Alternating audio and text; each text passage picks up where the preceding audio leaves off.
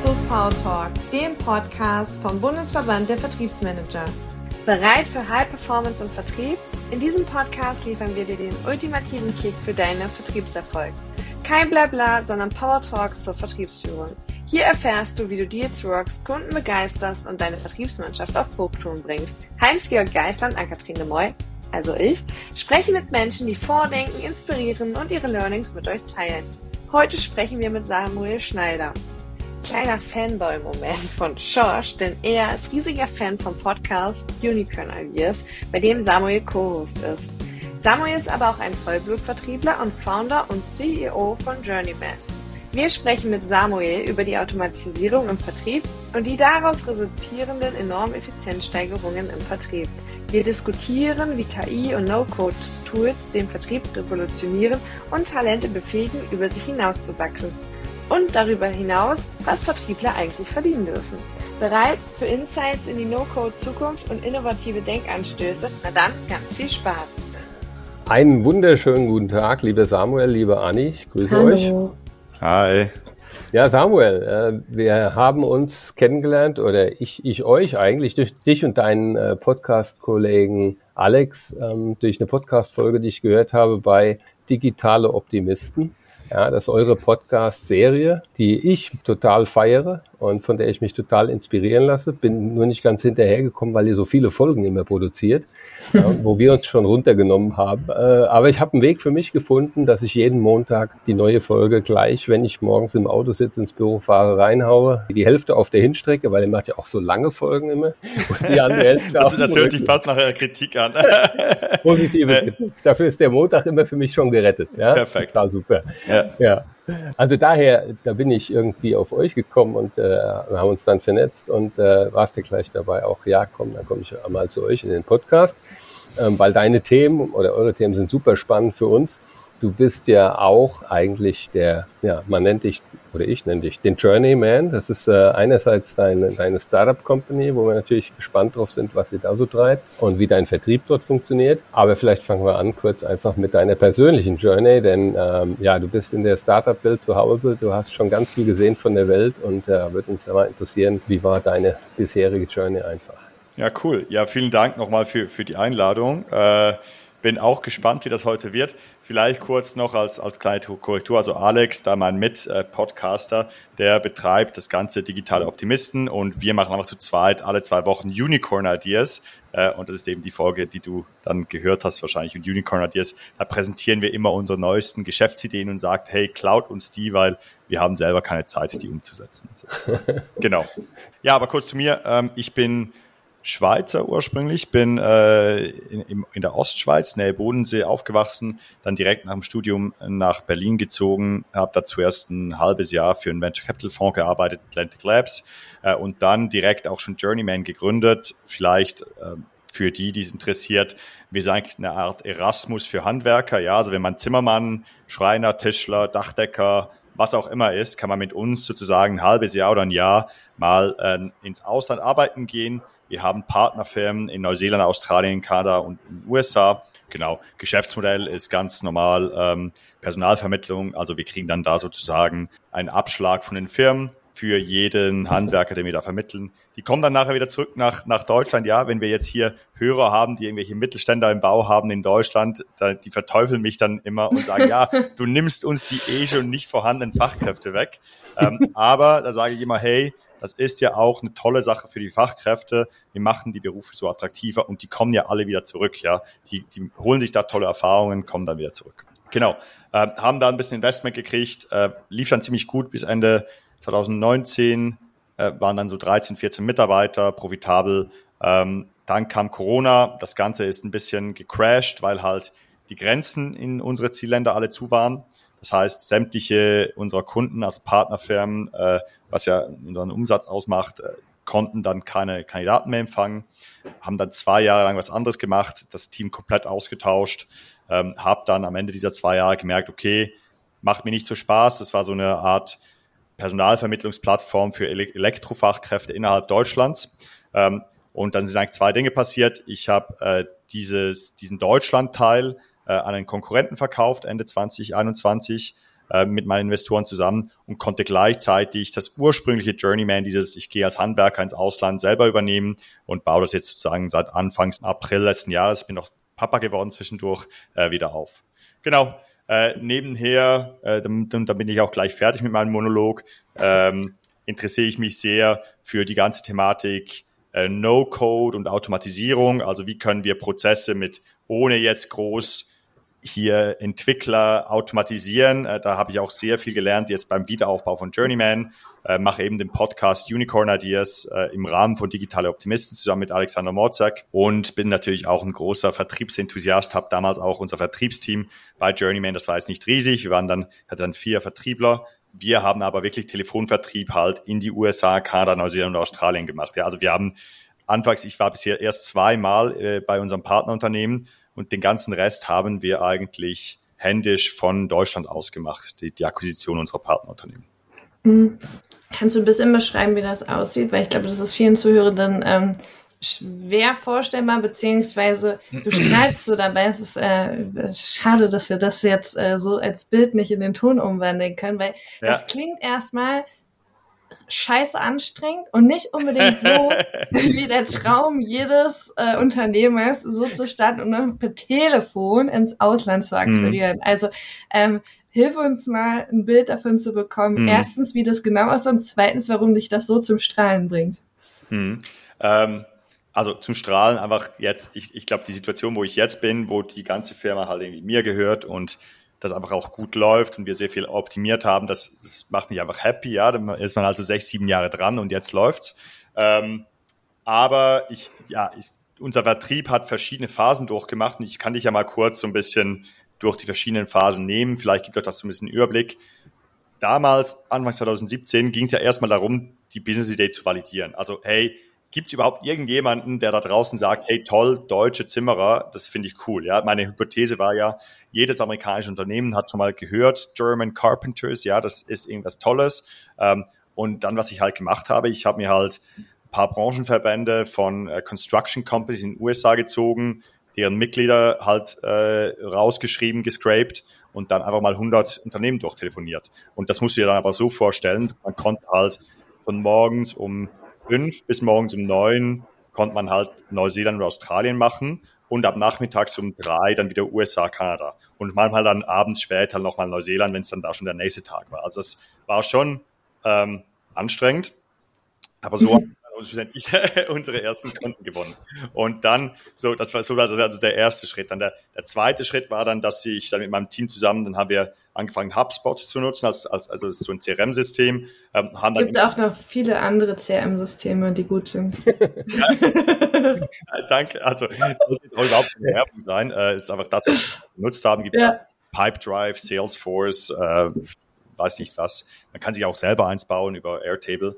Ähm, haben dann HubSpot genutzt und dann erstmal immer so über E-Mail-Marketing sozusagen. Wir hatten dann ähm, einen Virtual Assistant in den Philippinen und deren Aufgabe war es einfach den ganzen Tag nichts anderes als Firmen und Kontaktpersonen rauszusuchen, ähm, die eine Datenbank zu pflegen und dann meine ähm, Vertriebler haben dann erstmal eine Sequenz, also sechs E-Mails rausgelassen und dann anhand der Interaktion mit dieser E-Mails haben wir dann eine Priorisierung gemacht, wen wir zuerst anrufen. Das heißt, wenn jetzt jemand zurückgeschrieben hat, klar, dann wurde der zuerst angerufen. Wenn jemand geklickt und geöffnet hat, dann wurde der als zweit, war das zweite Priorität. Wenn jemand E-Mails nur geöffnet hat, war das dritte Priorität. Wenn jemand E-Mails gar nicht geöffnet hat, war das halt so vierte Priorität. Das war also, das war so die, die zweite Iteration des Vertriebs sozusagen.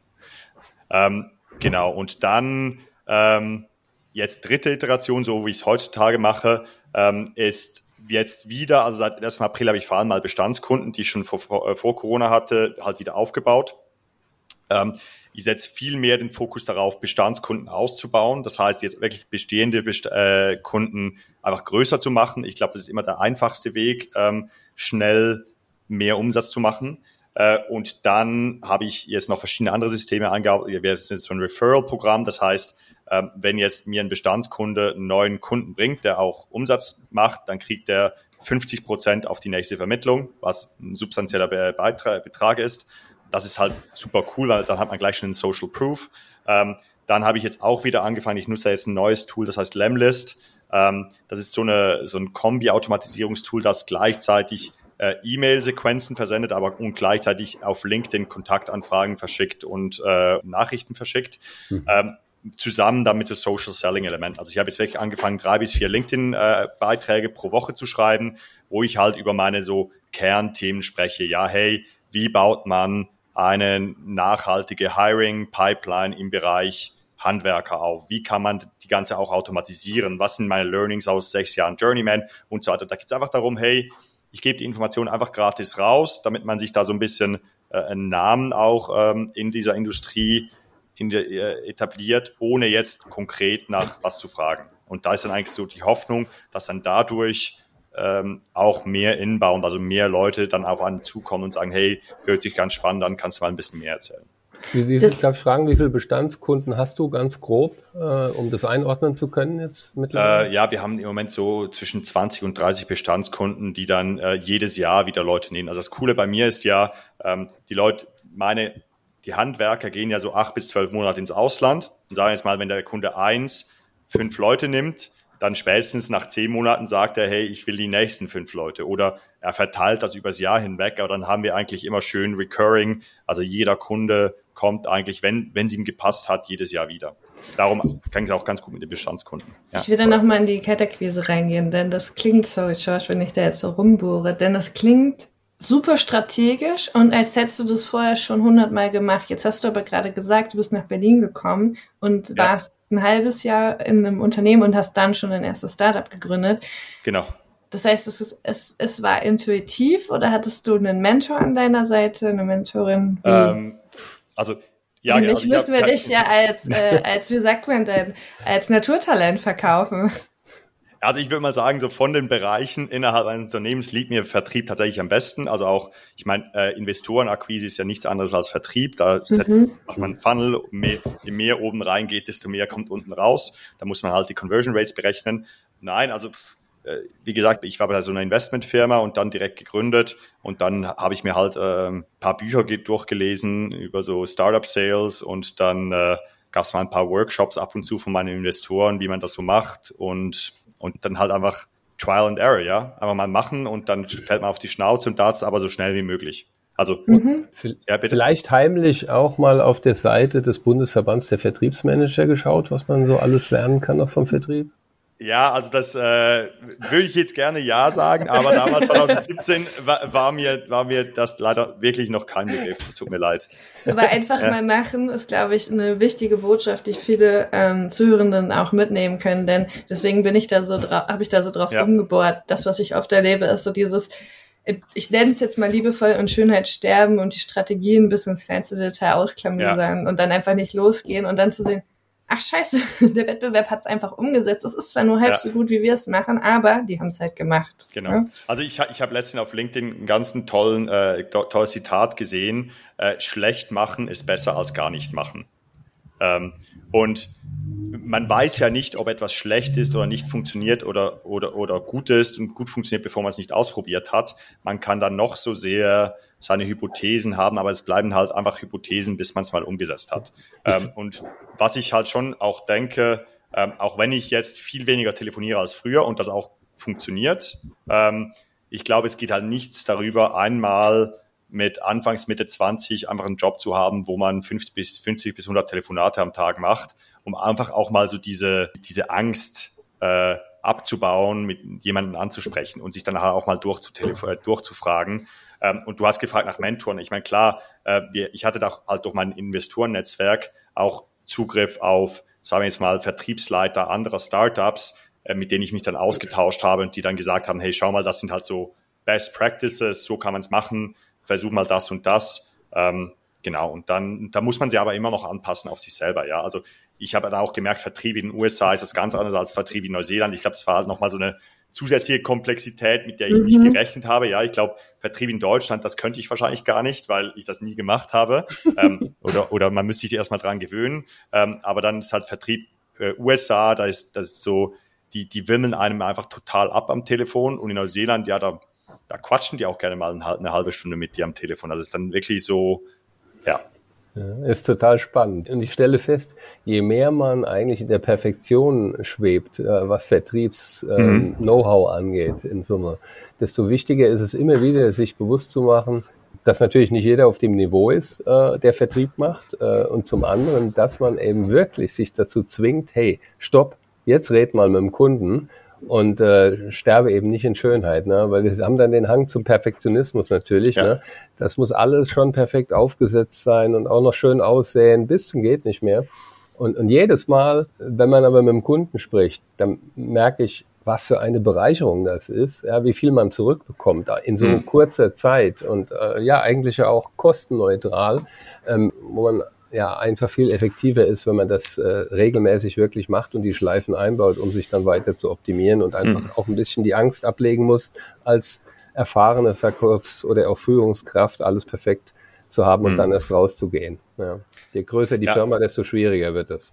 Ja, also was ich auch immer wieder sehe, ist so, was jetzt zum Beispiel Do Dokumentation oder Prospekte anbelangt. Ähm, also ich hatte anfangs keinen Prospekt oder irgendwas, den ich schicken konnte. Als ich dann die ersten fünf Leute am Telefon hatte und die mir gesagt haben, ja, schick mir mal was, habe ich dann eine E-Mail geschrieben mit fünf Bullet Points, was wir halt machen und das halt mal so rübergeschickt und das dann halt ab und zu mal so ein bisschen verbessert oder dann irgendwann ein Template draus gemacht. Äh, und das war anfangs unsere Dokumentation. Wenn dann jemand gesagt hat, schick mir noch mehr, dann habe ich dann mal irgendwie eine PowerPoint noch zusammengebastelt. Aber meistens wollen die ja einfach ganz kurz mal wissen, was du machst, was so die Hauptpunkte sind. Und das muss dann in den meisten Fällen eben keine Hochglanzbroschüre sein. Also war jetzt auch so meine, äh, vielleicht ist es auch hm. einfach Construction, also äh, äh, Baubranche, ja.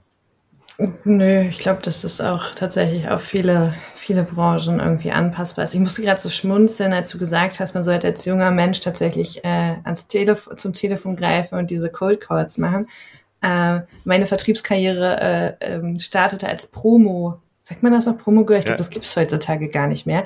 Also tatsächlich so äh, Flyern und für andere Menschen Vertrieb ja. zu machen. Mhm. Super, ja? Wenn du, wenn du bei dir ähm, Menschen einstellst, die dich beim Vertrieb unterstützen, achtest du da wirklich drauf? Warum ich die Frage stelle, ist, weil wir mhm. gerade in der, in der Branche ist auch wieder das falsche Wort, in dem Vertriebszweig, in dem, in mhm. dem Berufszweig Vertrieb, so ist es richtig, ähm, ein enormes ähm, Problem haben, Menschen zu begeistern, überhaupt Vertrieb zu machen. Also wir, wir sehen mhm. super viele junge Menschen, die wollen gerne in den Influencer-Bereich, was ja meiner Meinung nach auch nichts anderes ist als Vertrieb, Vertrieb. für ein Produkt, ja. ne? aber halt dann B2C. Wir schaffen es aber nicht in der Masse, wie wir es bräuchten, Menschen mhm. zu begeistern, in den Vertrieb zu gehen. Wie handhabst du das bei dir? Äh, also ganz ehrlich, im Moment bin ich der Einzige, der Vertrieb macht und ich automatisiere einfach so viel wie möglich. Äh, wir sind mhm. auch wieder, bin jetzt auch kleiner, ich habe jetzt nicht mehr 13 Mitarbeiter, wir sind jetzt zu fünft. Ähm, und wie gesagt, es war bisher nicht der Bedarf. Ähm, was ich aber auf jeden Fall sehe, ist, oder was ich auf jeden Fall positiv werte, ist, wenn jemand zum Beispiel, ähm, es gibt eine Firma in der Schweiz, die hat Wester und Partner und die machen halt Door-to-Door Vertrieb für Rotkreuz, ähm, Mitgliedschaften etc. Das ist halt immer was, wo ich sage, okay, also der hat schon mal einfach keine Angst, da mal klopfen zu gehen und denen was zu erzählen. Und, äh, und ich glaube einfach, also wenn es halt um Vertrieb geht, eine Methode halt vielleicht junge Leute zu, zu motivieren, ist halt auch über Geld. Also ich ganz ehrlich, wahrscheinlich kann man nirgends so schnell so viel Geld verdienen wie im Vertrieb. Was ich aber schon auch das Gefühl habe, ist, dass vielleicht deutsche Firmen teilweise ein bisschen zu knausrig sind. Also ich glaube, in den USA merke ich das, ähm, US-Firmen sind halt so, ja, weißt du was, ein geiler Vertriebler, der ist so viel wert, der, der kann jetzt auch, auch mal 200.000, 300.000 Dollar im Jahr verdienen, ist uns doch egal, solange der Umsatz bringt. Der, der hat einen uncapped äh, Bonus, der arbeitet vielleicht sogar nur auf Provision. Ähm, und das ist halt so der Traum jedes Mit-20ers, da halt richtig Kohle zu machen. Und ich glaube, viele deutsche Unternehmen sind da ja, na, es muss ja irgendwie fair sein zwischen Mitarbeitern und so. Und nee, wenn der halt mega gut ist, dann soll er auch mega viel Geld verdienen. Also was soll, dann soll er halt auch mindestens so viel Geld verdienen, wie wenn er ein erfolgreicher Influencer ist, wenn er gut B2B-Sales macht. Ja, wenn dir ein Vertriebler halt ne, im Software-Sales eine Million oder zwei Millionen jährlich Umsatz reinholt, dann kann der halt auch 10, 15 Prozent des Umsatzes irgendwie, also je nach Kostenbasis, die dann da dahinter hängt, aber als Provision kriegen. Ja, wir fühlen uns da ein bisschen auf deiner Seite, auf der anderen Seite kenne ich jetzt die sehr komplexe B2B-Welt im Maschinenbau sehr ja. gut. Und äh, wo es halt immer Buying Centers sind und Teams, die auf Endkundenseite entscheiden, so dass es eben nicht mehr alleine der Verkäufer ist, der den Erfolg mhm. generiert. Der kann nämlich eben wirklich nur noch, ich sag mal, 20 Prozent ausrichten, so ungefähr, mhm. äh, weil, weil andere Funktionen aus dem Team raus eben auch äh, kräftig Vertrieb mitmachen. Und, und dann wird es halt schwer, wo, wo fängt man an, wo hört man auf? Und das zweite Thema ist äh, die Profitabilität auch eines mhm. Auftrags. Also wenn du eine klare Produktware hast und du hast äh, Fixpreise, mhm äh, und Margen, die einfach feststehen, dann lässt sich das natürlich auch leichter vergüten. Aber was bringt dir das, wenn du keinen Vertriebler hast? Also, weißt du, das ist ja, ich, vielleicht ja, muss gut. man das nicht ungedeckelt machen, ne? aber so grundsätzlich glaube ich, ähm, das, was Samuel sagt, ist schon hm. richtig, dass ähm, diese, diese Neidkultur vielleicht oder diese Wertschätzung von Vertrieb grundsätzlich, was das Gehaltsthema betrifft, nicht außer Acht zu lassen ist. Und ich glaube schon, dass das ein oder andere Unternehmen da durchaus noch zwei Euro draufpacken könnte ähm, weil die Alternative ist halt einfach keine, keine Mitarbeitenden. Genau. Ja, keine also und, und dann habe ich auch keine ja, Kostenstruktur mehr, weil also dann, dann... Dann spätestens muss man sich natürlich auch Gedanken hm. machen. Ne? Hm. Nur, nur gibt es aber ja noch ein anderes Rezept, du hast es kurz angesprochen, Samuel, und das ist ein, ein Riesen, eine große Rezeptur mit einer großen Komplexität dahinter, aber mit einem ganz starken, für mich auch unumkehrbaren Trend, nämlich eben die Automation des äh, Verkaufs, mhm. was ja Fluch und Segen gleichzeitig ist. Ähm, und ich äh, muss sagen, äh, da, da habt äh, ihr mir auch die Augen geöffnet, äh, wieder mit eurem Podcast, ähm, weil mir das vorher gar nicht so bewusst war, wenn man eben Tag ein, Tag aus in eine Firma geht und man hat einfach die, die Webseiten, so wie sie zum Beispiel dort gezimmert sind und ein Vertriebsprozess, der einfach eingeschwungen ist, der funktioniert auch irgendwie ganz gut, ähm, aber da mal drauf zu kommen, dass das ganze Thema eben Low-Code oder No-Code-Software einfach ein, ein Riesentrend gerade ist, mhm. der erst am Anfang ist, aber wo es schon in einzelnen Nischen tolle Lösungen gibt. Heißt also No-Code, ich brauche nicht mehr den Spezialisten, die Spezialistin ähm, aus der Agentur, die dann auch gerade mal Zeit hat und wo ich erst ein Angebot schreiben muss und dann irgendwann eine Antwort bekomme, so und so viel kostet es, dann schicke ich einen Auftrag hin und dann muss ich noch einen Termin schedulen, damit endlich ein Stückchen auf der Webseite vielleicht verändert werden kann. Hm. Ähm, die Zeit äh, erfordert es ja auch, dass ich wirklich schnell reagieren kann und ich habe dann die Möglichkeit, Leute dahinzusetzen, wie eben Werkstudenten, ähm, also die einfach keine Programmierkenntnisse haben müssen, aber trotzdem quasi in Echtzeit, zum Beispiel jetzt Website ist ja ein Beispiel, worüber ihr auch diskutiert habt. Sales-Prozesse. Ähm, Sales-Prozesse, genau, eben. Ähm, das heißt, das ist ja auch wieder eine große Disruption, die da im Gange ist. Und gerade bei der Sales-Seite habe ich mir es dann mitgenommen und ähm, habe auch mal sehr genau geschaut, was gibt's denn da am Markt und äh, ja, Könnt ihr mal die Menschen, die den Podcast nicht gehört haben, abholen, über welche ja. äh, Automatisierung im Vertrieb ihr da so sprecht? Also äh, du, es gibt verschiedenste ähm, Dinge, die möglich sind. Äh, ich habe jetzt, also ich habe ja, schlussendlich habe ich in meiner Firma zwei Pipelines. Da, darf ich, bevor wir jetzt auf das ganze Automatisierungsthema eingehen, darf ich noch mal ganz kurz was zur Vergütung und Vertriebler rasch, äh, weil wir das Thema vorher hatten. Ganz, ganz klar, Josh, ich bin, ich bin kein ähm, Maschinenbauer und ich kenne da die Prozesse viel zu wenig, ich komme aus dem Softwarebereich.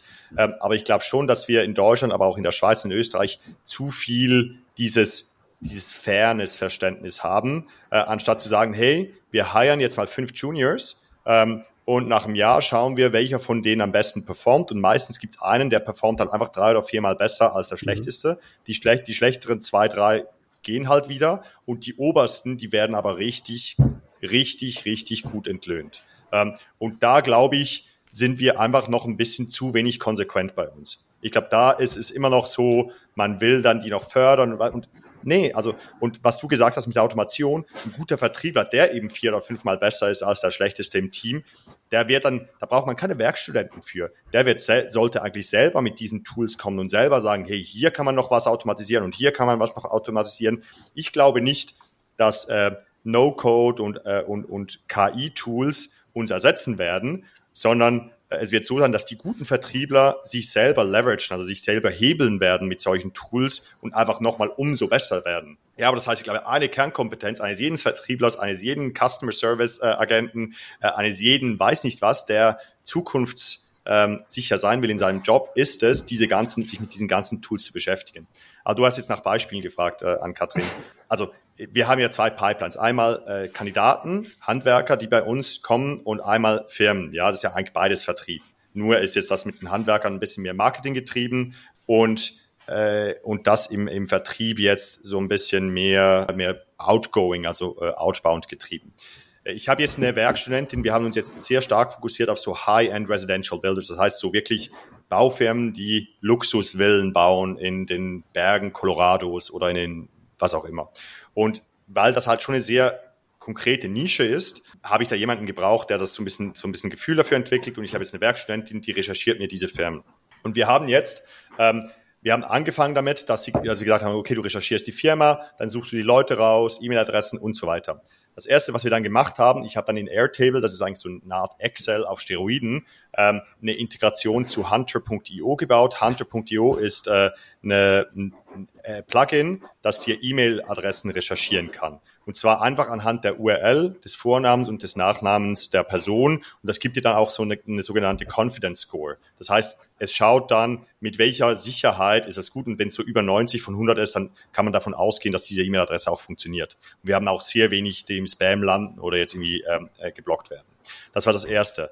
Was wir jetzt als nächstes einbauen, ist halt so, okay, es ist halt schon immer noch sehr viel Aufwand, dass sie nicht nur die Firma suchen muss, sondern auch noch äh, auf LinkedIn Sales Navigator gehen muss, dann die ganzen Mitarbeiter suchen muss mit Vorname, Nachname, vielleicht auch noch Telefonnummer. Ähm, was wir jetzt gemerkt haben, äh, GPT-4, also oder ChatGPT, aber in der Pro-Version mit dem Internetzugriff, ähm, hat die Möglichkeit, wenn man so sagt, hey, geh, äh, geh auf diese URL, such mir da die Hauptverantwortlichen der Firma raus oder und dann nutze noch LinkedIn Sales Navigator, um das zu leveragen. Hier sind meine Login-Daten. Dann ist, ist das schon ziemlich gut, also dieses, dieses ähm, Generative AI. Ähm, dir dann da die richtigen Personen rauszusuchen. Also die kommen am meisten mit. Da, da klingeln wahrscheinlich jetzt alle, die, die ähm, gerade im Auto sitzen, machen gerade Vollbremsung, ja, aus, äh, also gibt die, die, die LinkedIn-Daten in ChatGPT. Also so, nicht ChatGPT, sondern es geht halt noch einen Schritt weiter. Was wir halt gemacht haben, ich habe mir einen Account bei OpenAI gemacht. OpenAI ist die Firma, die ChatGPT betreibt. ChatGPT ist ja das Consumer-Produkt, also das Produkt, das du oder ich nutzen können. Mhm. Und das kann man mittlerweile auch in der Pro-Version nutzen. In der Pro-Version gibt es halt ein Plugin, dass man es dann, dass dann auch mit dem Internet verbunden ist. Das ist ChatGPT. Es ist nur wichtig, dass wir es aufdröseln, weil sonst denken ja nur, oh mein Gott, was machen die da? Okay. Ja, genau. Also, und das heißt, äh, ChatGPT hat dann die äh, die Fähigkeit, über die Bing-Suche direkt dann äh, Pages zu durchsuchen und zu sagen, okay, das ist jetzt der Projektleiter, das ist der Geschäftsführer und so weiter. Ähm, aber wenn man halt die Business-Version hat, sozusagen von ChatGPT, das ist eine sogenannte API, also dann kriegt man sozusagen so, eine, so, ein, so ein Key, den kann man bei sich in der Software selber einbauen. Und dann wird verschlüsselt an alle, die Panik kriegen.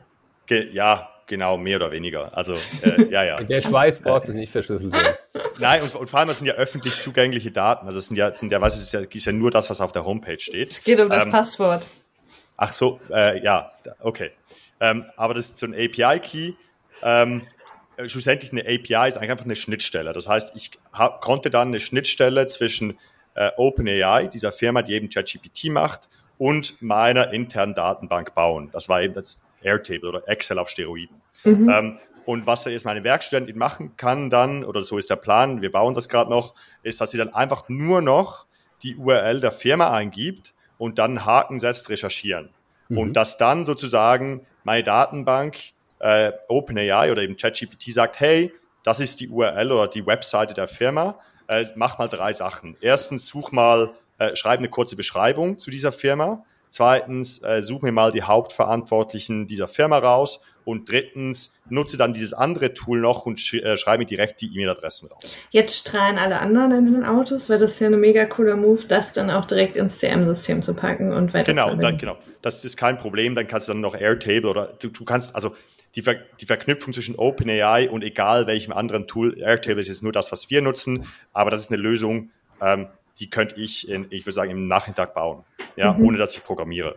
Und das ist schon ganz cool. Und dann haben wir dann Airtable mit Lemlist. Das ist also Lemlist ähm, ist so ein E-Mail-Outbound-Tool sozusagen, also wo, man, wo dann E-Mail-Sequenzen verschickt werden. Die, die Annie schreibt Ver fleißig mit. Mhm. Genau, ver verknüpft. Ähm, und da geht dann sozusagen, also wenn jetzt meine Werkstudentin an einem Morgen, sagen wir, 30 Firmen äh, recherchiert hat, ähm, und dann kommen sozusagen alle E-Mail-Adressen, die werden dann mit den äh, an, an Lemlist geschickt und Lemlist fängt dann an, über sieben Wochen so eine E-Mail-Sequenz an die Leute rauszuschicken und da sehe ich dann, wie ist die Interaktion ähm, und kann dann auch dementsprechend priorisieren, wen rufe ich jetzt, wenn ich überhaupt noch anrufe, zuerst an und wen nicht. Und du sagtest vorhin mit Lemonlist, dass parallel auch über LinkedIn, über Social Selling ist, genau. somit fängst du an, dich als Person zu skalieren. Genau, also du kannst, wenn du Lemlist eben nicht nur die E-Mail-Adresse der, der Person zur Verfügung stellst, sondern zum Beispiel auch den LinkedIn-Link, dann äh, kann man auch sagen, okay, zuerst schickt zuerst eine Mail, dann im Tag 5 schickt eine zweite Mail, am Tag 10 schickt eine dritte Mail, am Tag 14 ähm, besuche sein LinkedIn-Profil, dann sieht der schon, ah, okay, der hat mich mal besucht und dann geht er vielleicht auf mein Profil, sieht, dass ich in den letzten äh, zwei Monaten irgendwie 20 Posts darüber geschrieben habe, wie man eben Handwerker äh, rekrutieren kann oder wie man Prozesse automatisiert. Ich habe im Moment noch so, eine, so ein zweites kleines Firmenprojekt, wo ich eben Firmen helfen will, ihre Prozesse zu automatisieren mit No-Code-Tools. Und äh, dann geht es nochmal fünf Tage, dann kriegt er eine Connection Request auf LinkedIn, ähm, dann geht die nächste E-Mail raus und wenn er dann Connection Request akzeptiert hat, dann kriegt er eine Nachricht auf LinkedIn, wo dann irgendwie drin steht, hey, habt ihr ein paar E-Mails geschickt, dachte vielleicht ist LinkedIn der bessere Kanal ähm, und so weiter. Also, ja, aber, aber ihr seht, das nennt sich halt so äh, Multi-Channel ähm, Outreach und dann zum Schluss habe ich dann immer noch eine manuelle Task, die heißt einfach Ruf an. Das heißt, wenn dann nach sieben, acht Wochen die ganze Sequenz durch ist und da keine Antwort kam, dann schaue ich halt auf die Interaktion, also wie viel Mal hat der jetzt geklickt, äh, äh, wie viel Mal geöffnet und so weiter äh, und ruft da gegebenenfalls noch. Habt ihr die Messstrecke auch schon komplett aufgebaut dann dazu und visualisiert? Die, die Messstrecke, du meinst, äh, was so die Conversion Rates sind ja, oder, ja, oder was? Ja, das macht Lemlist automatisch. Also die, die sagen dir dann, äh, welche E-Mail wurde wie viel, wie viel Mal geöffnet, okay. äh, welcher Link wurde wie viel Mal geklickt ähm, und so weiter. Also das ist, wird alles direkt gemessen. Wow. Ja, wir sind sehr beeindruckt. also, ja. ja. ich hoffe, ich kann Mehrwert leisten. Ich glaube schon, ja. ja. Also du sagtest ja, du möchtest Unternehmen dabei unterstützen. Ne? Also ich gehe davon aus, dein LinkedIn-Profil wird jetzt äh, fleißig ähm, besucht werden in den äh, nächsten Tagen, Stunden. Äh, ja. Je nachdem, genau. wann die Hörenden die Folgen sich genau. anhören. Ja. Nee, also vielleicht dazu, also ich will jetzt auch überhaupt nicht zu groß Werbung in eigener Sache machen. Äh, Ist auch eigentlich verboten, sonst musst du dafür zahlen.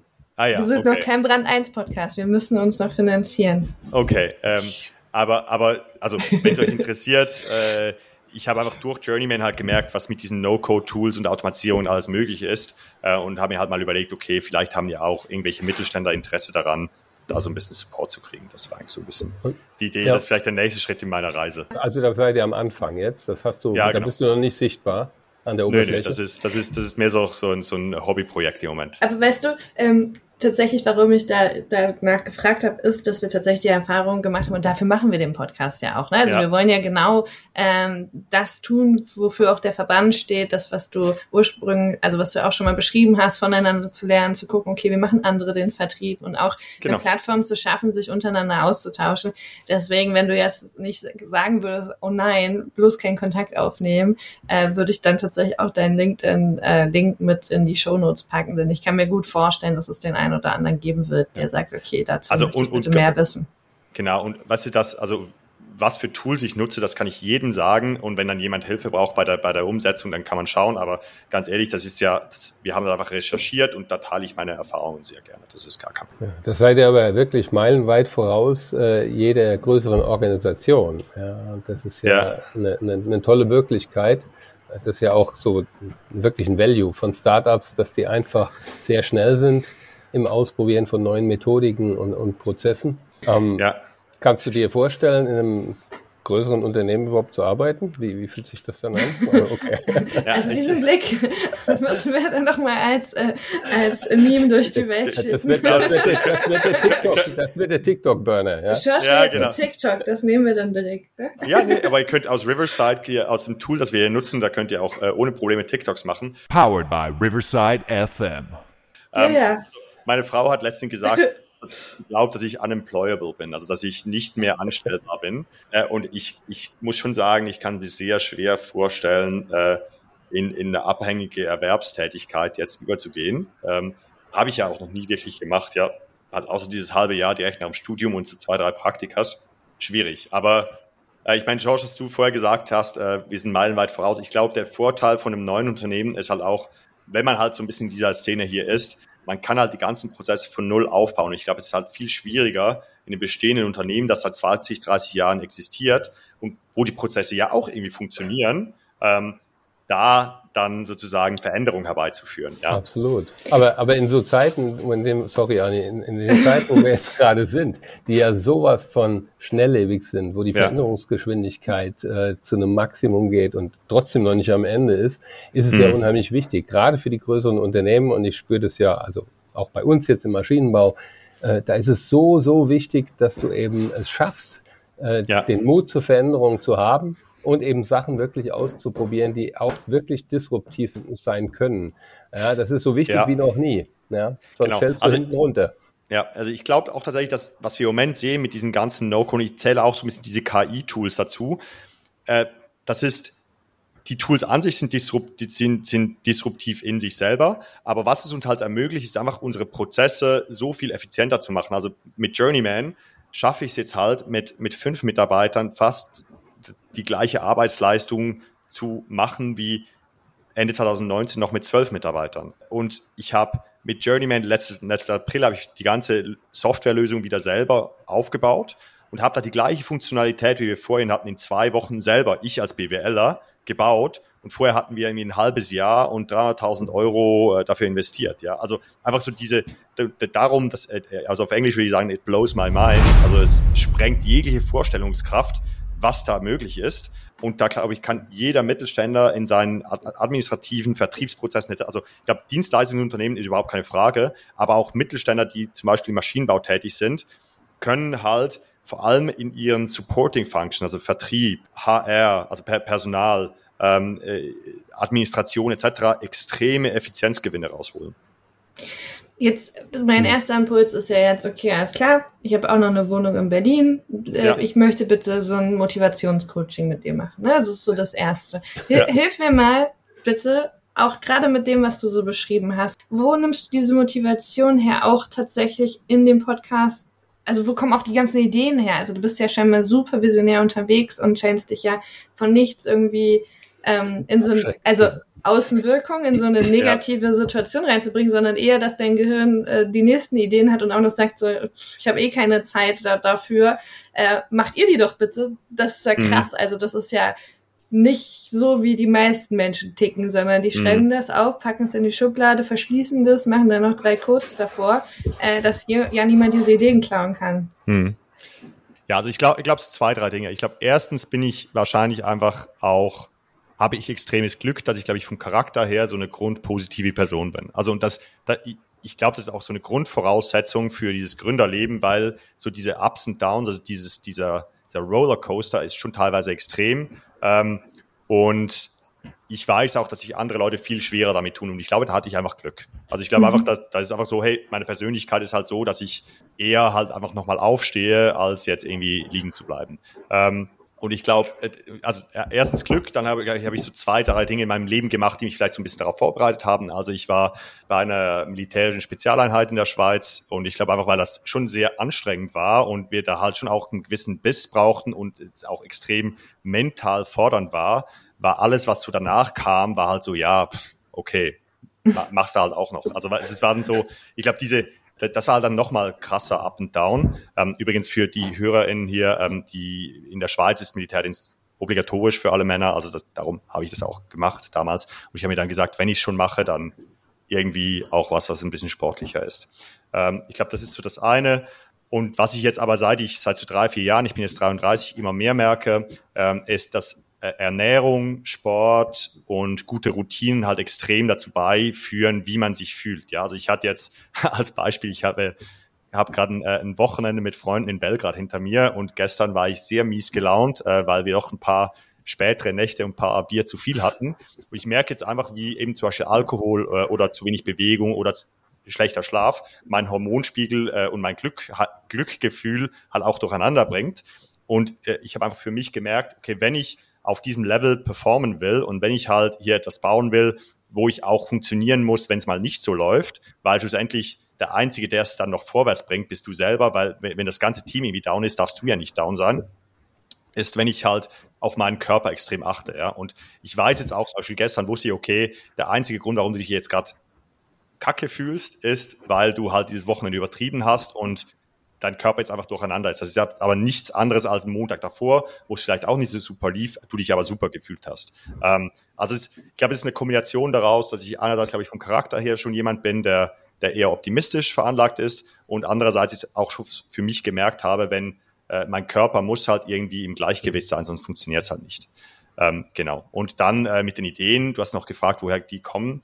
Ich glaube, man muss einfach mit offenen Augen durch, durch die, die Welt laufen. Und wenn man mal angefangen hat, sich so ein bisschen Gedanken darüber zu machen, dann kommen irgendwie ganz viele neue Ideen. Und das Tolle ist ja auch, ähm, die Idee von diesem neuen Ding, das ich jetzt starten will, die habe ich gepischt im Podcast. Daraufhin hat sich halt unser erst, mein erster potenzieller Kunde bei uns gemeldet über den Podcast. Der hat mir dann halt gesagt, wenn du das machst, dann will ich dein Kunde sein. Und dann hat sich zwei Wochen später nochmal jemand anders gemeldet und gesagt, ey, ich will das nicht selber gründen, aber ich würde super gern mit dir zusammen gründen, weil ich mir das selber nicht zutraue. Also für mich ist das so, hey, wenn ich eh keine Zeit habe, die Dinge selber zu machen, warum nicht teilen? Und vielleicht kommt ja dann mal was rüber. Eigentlich müsstet ihr das nächste Rocket Internet gründen, ne? Das nächste Rocket. genau. nee, eine, eine Idee von mir war ja Boomer Buy. Man kauft halt so Firmen, äh, die von Leuten, die kurz vor der Pension sind, weil äh, die keine Nachfolge finden. Ja. Mhm. ja. Aber ihr habt auch ab und zu Scheißideen, wenn ich das sagen Ja, ja, absolut. Welche war denn die? Aber das gehört ja dazu, ist ja logisch, ja. ja. ja. Fehler machen und, und daraus lernen. Ne? Ihr habt ja auch immer eine Abfrage, Anni, das ist auch noch was für uns. Äh, auf einem der Portale, ich glaube auf Spotify ist es, ja, äh, lasst ihr die, das Publikum abstimmen zwischen euren Ideen. Ne? Genau. Ähm, meistens äh, gewinnt eine. Und, äh, aber was war, was war denn die, die größte Flop-Idee aus deiner Sicht? Also ganz ehrlich, also ich, ich finde halt, man weiß immer erst, ob es eine Flop-Idee oder, ist oder nicht, wenn man es ausprobiert hat. Darum, ich finde eben sowas wie gute Ideen, schlechte Ideen gibt's nicht. Ich, ich tue mich jetzt gerade total Vor allen Dingen ist das ja auch immer die Frage, wer die Zielgruppe ist. Wie oft gibt es genau. Situationen, die findet George mega und kommt total verliebt mit dieser Idee und ich sitze dann denke so, ja. ja. und wo ist jetzt die Innovation? Also, Oder umgekehrt äh, äh, genauso. Genau.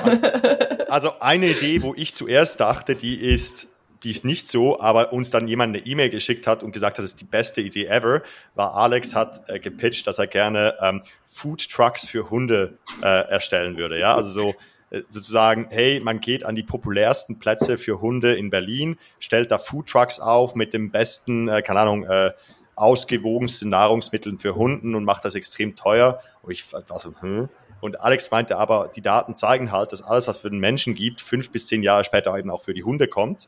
Ähm, und dann hat jemand uns geschrieben, er wohne zwar auf dem Land, aber wenn es das geben würde und er in der Stadt wohnt, dann wäre er auf jeden Fall einer der größten Kunden von diesen Food Trucks. Ihr lacht. Hunde es kommen gleich nach Kindern. Ne? Und da, da schaltet das Gehirn dann aus und man macht den Geldbeutel auf. Und ich glaube, ja. Tiere werden ja auch böse bei Hunger. Ne? Also ja. ja. ja. Okay. Mit, mit, Blick auf die Uhr. Komm mal, wie kriegen wir jetzt die Kurve, ha? Weil sonst kriegen wir nämlich tatsächlich hier böse Nachrichten. Wobei mein, mein äh, Referent im, im Präsidium, der Andreas äh, Kaldewey, der ist Hundezüchter. Vielleicht kann der dementsprechend da sein Feedback zu geben und oder vielleicht ja. übernimmt er die Idee sogar auch. Ja. Liebe Grüße. Genau, erstmal vielleicht die Folge hören, ja, von äh, ja. Digitale Optimisten. Also an der Stelle wirklich nochmal für, für unsere Zuhörerinnen Zuhörer, ich finde es total klasse, so eine Brücke jetzt mal konkret mit dir gebaut zu haben in dem Podcast, weil wir merken, also wir sind ja einfach im B2B versunken. Meistens sind es eben etwas größere Unternehmen, äh, mit denen wir zu tun haben. Aber was du hier alles mitgebracht hast äh, an wertvollem Content in den Podcast, finde ich mega. Und ich, mhm. ich kenne es ja nun, weil ich fleißige Hörer eures Podcasts bin, neben dem äh, Unicorn Ideas, die ihr einfach gebärt und dann äh, zur Schau stellt und sagt, hey, hier sind die Ideen, will die einfach einer klauen, äh, nehmt ja. die, ist, ist total inspirierend. Auf der anderen Seite eben wirklich sehr weit voraus seid mit den Sachen, über die ihr sprecht, ist es für mich als jemand eher konservative Branche unheimlich bereichernd, weil es bildet sich bei mir so ein Bild, wo geht denn die Reise eigentlich hin? Mhm. Und das dritte, die dritte Komponente, die ich auch super spannend finde, ist dann, was ja Alex macht, hier Ask Grow, wo er ja Startup-Unternehmen begleitet äh, über, über Monate und die jeden Monat bei euch dann Rede und Antwort stehen müssen. Was habt ihr jetzt wieder im Vertrieb nicht geschafft oder was waren eure größten genau. Findings? Äh, total super und spannend und äh, von daher ja einfach mal vielen Dank, dass du die Zeit genommen hast. Ja, uns auch zu sein. Ja, vielleicht noch etwas Letztes. Also ich glaube, ähm, für jeden Vertriebler da draußen oder für jeden aspirierenden Vertriebler, ich finde, Vertrieb ist wahrscheinlich eine der besten Bootcamps, wenn man später mal selbstständig werden will. Also für jeden, der sich das nochmal überlegt, geht in den Vertrieb, holt euch da äh, eure, wie sagt man, eure blutigen Ellbogen. Ähm, und da baut man so ein Selbstbewusstsein auf, da lernt man so viel über Menschen. Also ich glaube, das ist einfach eine richtig tolle Karriere. Cool, dann danke dafür. Ist ein mega gutes Schlusswort. Ich habe ge gelernt bei deinem Kollegen Alex, man klippert das und dann können wir das nämlich nutzen als äh, TikTok. So, ähm, ja, also ich gehe davon aus, dass wir uns nochmal wiedersehen werden. Ich kann nämlich, ich würde jetzt schon Wetten abschließen, dass wir so viele Fragen kriegen, dass wir dich nochmal für andere Formate verhaften müssen im Verband, nur dass du schon mal vorgewarnt bist. Okay, so schnell wirst klar. du uns jetzt nicht los. Okay. Ähm, ja, super. Aber auch, an, aber auch, andersrum, VMK, Vertriebsmanagement-Kongress 2024, wenn dann der Journeyman doch so Ist in Berlin, genau, ist in Berlin. In Berlin cool, wann, wann ist das? Wann ist, wann ist das? Im Juni. Juni. Genau, wartet mal, ich google mal schnell. das ist also unsere große Bühne. Dritte äh, bis vierte, sechste. Ja. Ja, und ab, wenn dann, hast du schon äh, notiert, ja? Also wenn ich mich, wenn ihr mich einlädt, bin ich sehr gerne dabei. Sehr gut. Ja. ja? ja Cool. Wenn dein Journeyman so groß ist, dass, dass du dich nicht mehr ganz so zu Hause fühlst, da gibt es dann die Anleitung, wie das dann trotzdem geht. Perfekt, alles klar. Cool. Hey, super, habe mich sehr gefreut, ja? Vielen Dank, dass du bei uns warst und Gruß an alle. Ciao. Also, ciao. Wie hat euch diese Folge gefallen? Gebt uns gerne euer Feedback und Fragen über die Podcast-Plattform oder LinkedIn. Seid ihr bereits Mitglied im Verband? So oder so, schaut doch gerne mal vorbei unter www.dievertriebsmanager.de. Tschüss, Anni und oh, George.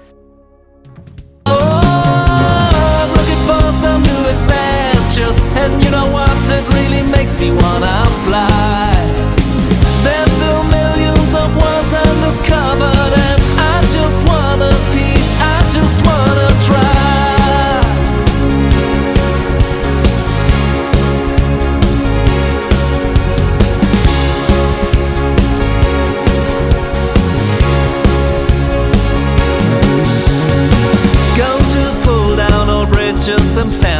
and shake up the boundaries of life.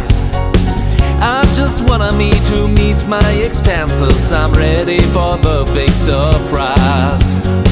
Surely end up in new constellations, which I've never pictured before.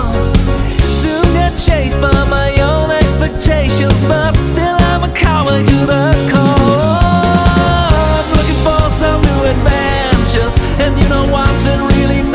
My a.